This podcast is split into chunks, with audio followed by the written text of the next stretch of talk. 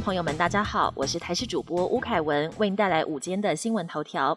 六月十四号有望解封吗？专家认为，一旦解封，R 零值跟 RT 值可能会再上升。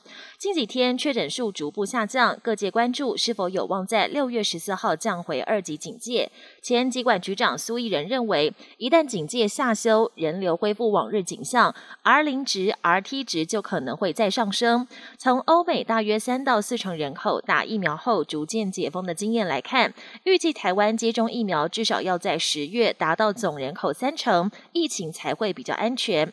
而中研院生医所研究员何美香也认为，还有许多轻症或无症状患者还住在家中，新一波家庭群聚感染仍在发酵，三级警戒恐怕无法在六月十四号解除。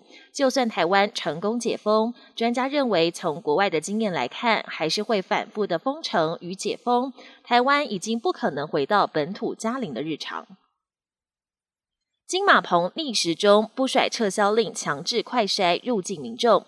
国内疫情爆发，马祖跟澎湖都沦陷，离岛只剩下金门还维持零确诊。而三个离岛先后寄出政策，只要民众入境就要全面快筛。但指挥中心一号深夜公告，这已经违反了传染病防治法，依法撤销快筛令。三个离岛县府虽然都回应会尊重中央，不过目前还是会强制执行快筛，针对拒绝的民众。还是会依法开罚。六月三号前寄双倍竹桃低温包裹，黑猫表示暂停收件。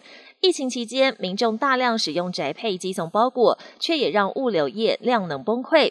黑猫宅急便昨天发出公告，因为货量太大，三号前都暂停受理寄到双北、桃园以及新竹县市的低温包裹。也有物流市在脸书上抛出了和公司的对话，表示没日没夜的工作让他快撑不下去，想主动请无薪假，呼吁民众暂时不要再寄包裹。国际焦点：中国广州再添十一例本土确诊，封闭三十八个区域。中国广东疫情不见趋缓，一号又新增通报十一个本土确诊病例，而且全部出现在广州。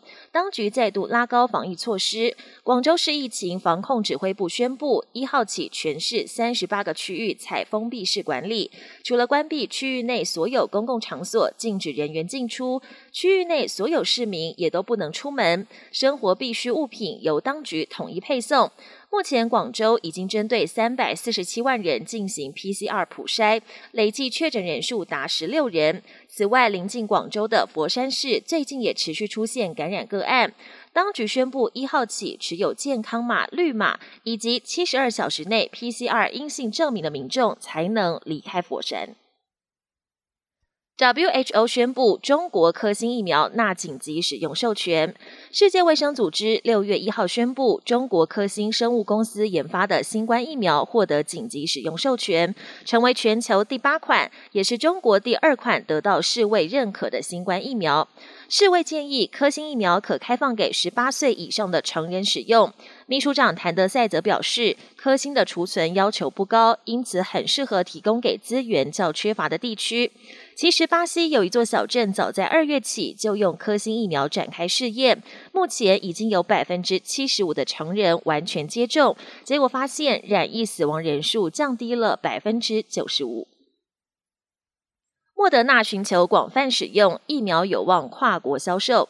继辉瑞之后，美国药厂莫德纳一号也向美国食品及药物管理局 FDA 申请完全批准使用。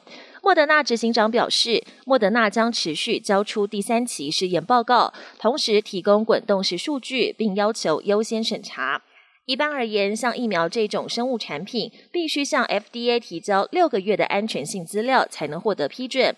但去年疫情大爆发，莫德纳公司只提供了两个月的安全资料，FDA 便授权紧急使用。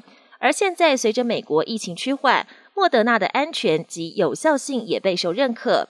莫德纳希望能获得正式的完全授权，一方面破除民众对疫苗的疑虑，另一方面也能借此向国内外政府机关及企业大力推销。本节新闻由台视新闻制作，感谢您的收听。更多内容请锁定台视各界新闻与台视新闻 YouTube 频道。